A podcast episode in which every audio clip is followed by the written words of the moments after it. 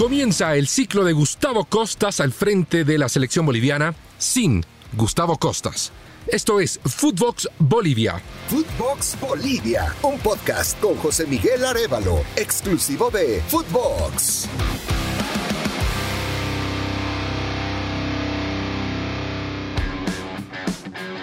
Los saluda José Miguel Arevalo para hablar de esta nueva etapa de la selección boliviana que arrancará este próximo 24 de septiembre.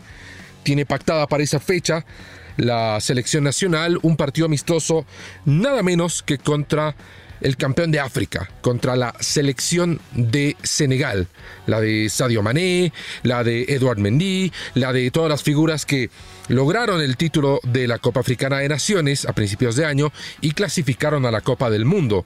Será de los animadores del Grupo A junto a la selección local, junto a Qatar, Ecuador, además de los Países Bajos. Bueno, Senegal ha elegido a Bolivia como su sparring de cara a la Copa del Mundo, tal y como ocurriera el año 2002 de cara a la Copa del Mundo de Corea-Japón, en la que Senegal fue una de las selecciones sensación de las sorpresas. Comenzó ganando en el partido inaugural nada menos que a Francia. Atención adentro que puede ser el gol. Atención, ahí está el centro. Viene. ¡Gol!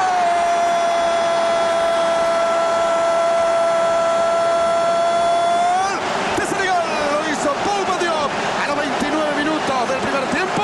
Senegal 1, Francia 0. Y su partido anterior a la Copa del Mundo fue precisamente contra Bolivia. Se jugó en Dakar, ganó la selección de Senegal 2 a 1. Y precisamente de esa gesta histórica del fútbol senegalés permanecen algunas figuras que están en el mando técnico de la selección africana. El director técnico es Aliou Cissé, que fue parte de ese equipo. El eh, preparador de arqueros es Tony Mario Silva, arquero de la selección de Senegal en 2002 y también está el volante, el ex volante, ¿no? Lamin Diata, que es eh, coordinador de la selección de Senegal. Uno se imagina, ¿no? Que eh, la posibilidad de enfrentar a Bolivia se presentó y más allá del tema deportivo, de la preparación, de la puesta a punto de- del equipo de Senegal, eh, habrá tenido que ver alguna cuestión nostálgica o hasta de cábala de cara a la participación de la selección africana, su regreso a una Copa del Mundo. Pero obviamente la atención nuestra está enfocada en la selección boliviana, que pasa por una situación diametralmente opuesta a la selección de Senegal, en un renacimiento, con un título continental, con una participación en una Copa del Mundo. Bueno, Bolivia está tratando de reinventarse, tratando de eh, armar un equipo, una selección que pueda aspirar a clasificar a la próxima Copa del Mundo, la de Canadá, Estados Unidos y Japón, que casi mm, por sentado va a ampliar el cupo de selecciones clasificadas con un gran beneficio para Sudamérica, pues ya no serían cuatro selecciones y media, sino serían potencialmente siete selecciones sudamericanas que clasifiquen a la próxima Copa del Mundo. Entonces, en ese marco está eh, insertado el trabajo que va a desarrollar la selección boliviana a partir del próximo lunes, en lo que debería ser el inicio del ciclo del entrenador argentino Gustavo Costas. Y es aquí donde hay una situación que no es del todo eh, sencilla, se ha complicado para muchos de manera innecesaria.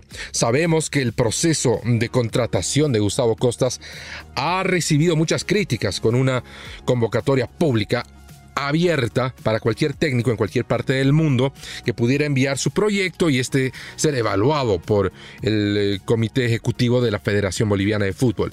Bueno, después de toda esta eh, para lo que muchos ha sido una pantomima o un proceso administrativo innecesario, se apostó por Gustavo Costas, fue eh, contratado como el seleccionador boliviano, pero con una importante condición, y es que Gustavo Costas actualmente es el director técnico del Palestino de Chile, que está luchando por clasificar a la Copa Libertadores de América.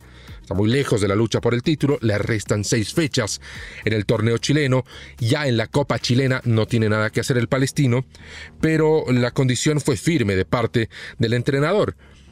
No me voy de palestino hasta terminar mi contrato.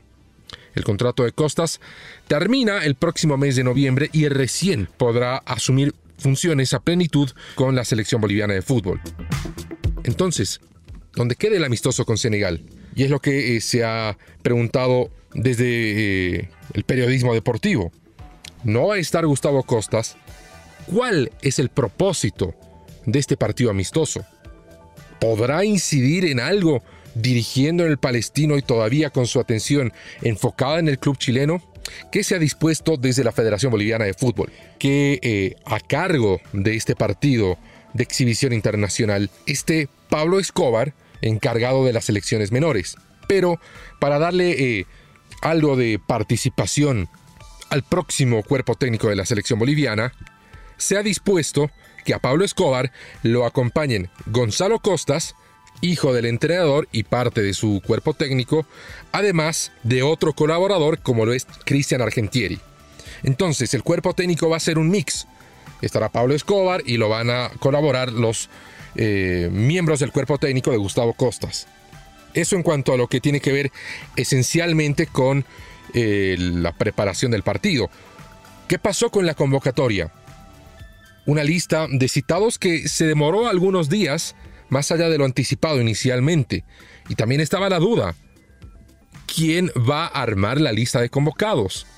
¿O era Gustavo Costas, que no estaría en el partido, que no podría tener el 100% de su enfoque en lo que iba a ser la selección boliviana? ¿O sería Pablo Escobar, quien estaría al frente del grupo, quien sería quien nos imaginamos, arme la alineación inicial, brinde eh, la charla técnica, sea quien dé las indicaciones o eh, proponga los cambios. Se eh, comentó de que más allá de la responsabilidad que le confiere a Pablo Escobar estar al frente del equipo boliviano durante el partido y en la preparación del mismo, habría una importante participación de Costas, al menos a la distancia. Otra duda que se generaba en torno a este partido amistoso y el tratamiento técnico del grupo es la confección de la lista de convocados. ¿Quién en definitiva sería el responsable de armar esta lista?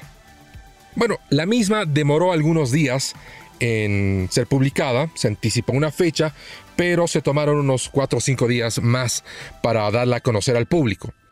¿Qué pasó con esta lista? O al menos qué se expresa que ha sucedido en cuanto al principal responsable de la misma.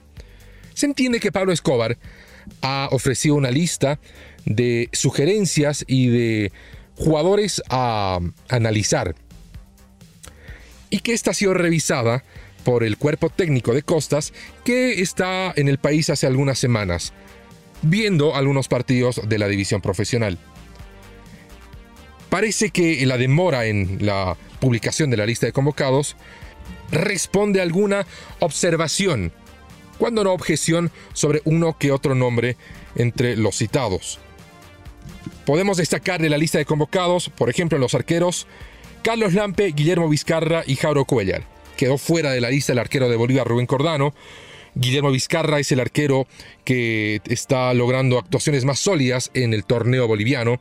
Y el caso de Carlos Lampe, bien conocido, que mm, genera dudas acerca de si realmente es conveniente para él acudir a este partido internacional, dado el momento que está atravesando Atlético Tucumán. Y aquí tenemos que preguntarnos una vez más, ¿cuál es el objeto de este partido internacional? Si se trata de ver cómo responden algunos jugadores ante eh, enfrentamientos de orden internacional, bueno, Carlos Lampe ya lo ha demostrado todo. Se sabe de sus condiciones, ha jugado en la selección boliviana en amistosos internacionales, en copas internacionales, está jugando en un fútbol internacional. Y en contraste, quien sí podría ponerse a prueba en un partido de estas características es el propio Vizcarra, que sí ha atajado para la selección boliviana, pero no con la misma consistencia que Carlos Lampe. Además están en la lista Jairo Quinteros, que recién fue fichado por el Zaragoza de la Segunda División Española, que lleva varios meses sin jugar desde su regreso al Inter de Miami y que definitivamente es el jugador con menor ritmo en esta lista. Está Diego Bejarano de Bolívar, Diego Medina, la principal sorpresa en la convocatoria, un lateral derecho de mucha proyección proveniente de Always Ready, Leonardo Zavala, que pertenece a una generación de jugadores que están actualmente en el Santos, con mucha proyección, pero que todavía no han debutado en primera división. El caso de Adrián Jusino, de Strong, Luis Jaquín de Bolívar, Roberto Carlos Fernández, una de las figuras de Bolívar, José Sagredo, también de Bolívar, John Jairo Velasco, otra sorpresa, aparece desde Guavirá, más que nada será por la experiencia porque difícilmente se gane un lugar en el onceno titular. El camerunés naturalizado boliviano Mark Enumba, Ramiro Vaca, que es de las eh, principales figuras de su equipo, el Berscott de la segunda de Bélgica, Leonel Justiniano de Bolívar, su compañero de equipo Moisés Villarruel, además de Gabriel Villamil, todos ellos de Bolívar, Fernando Saucedo, Jaime Arrascaita, ellos de Strongest, Franz González, que tiene un repunte en su juego desde que regresó a Bolivia para jugar en Oriente Petrolero, el caso de Miguel Terceros, misma situación de Leonardo Zavala, en el Santos se habla mucho de él, una gran proyección, pero todavía con el pendiente de jugar en el primer equipo. Rodrigo Ramallo y Carmelo Garañaz de Ready, Jaume Cuellar del Lugo de la segunda de España también, donde todavía no se ha hecho un lugar en el onceno titular, Bruno Miranda, que fue recientemente cedido a préstamo al Guaraní de la segunda de Brasil, y finalmente Marcelo Martins Moreno, que podría entrar en la misma situación de Carlos Lampe si vamos a poner a prueba jugadores en ciertas eh, condiciones o en ciertos contextos, Martins pues ya lo ha demostrado todo. Porque eh, Martins, que hoy no pasa por un buen momento en el Cerro Porteño, debería integrar este seleccionado? Es eh, muy sutil la diferencia con lo que sucede con Lampe. Pues a Martins se le busca desde hace mucho tiempo, es más, quizás hasta desde la época de Joaquín Botero, un acompañante con el que pueda complementarse en el ataque. Y esa será una de las principales tareas, objetivos de Gustavo Costas en este nuevo ciclo. La utilidad del partido amistoso, bueno, sin el técnico que se va a encargar de este próximo proceso eliminatorio, bueno, habrá que verla en el camino. Pienso que si logramos identificar en la selección boliviana, por lo menos, la formación con la que Gustavo Costas va a buscar llegar a la próxima Copa del Mundo, será un avance. Mayor, menor, eso quedará a consideración de cada quien. Entendemos que Costas, contrario al ex entrenador de Bolivia, César Farías, apuesta a una línea de cuatro. Farías iba por la línea de tres. Entonces esto implicará un reajuste y una diferente propuesta de juego de la selección boliviana, que recordemos, enfrenta a Senegal el 24 de septiembre, una selección muy física, muy rápida y muy ofensiva. Será un parámetro muy real para ver cuál es el momento de la selección boliviana.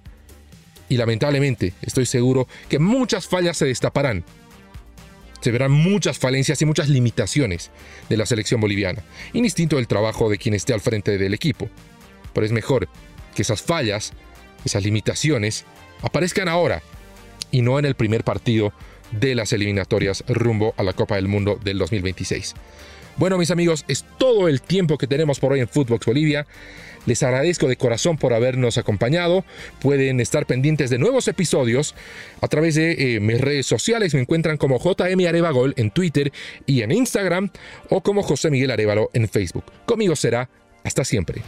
Footbox Bolivia con José Miguel Arevalo, podcast exclusivo de Footbox.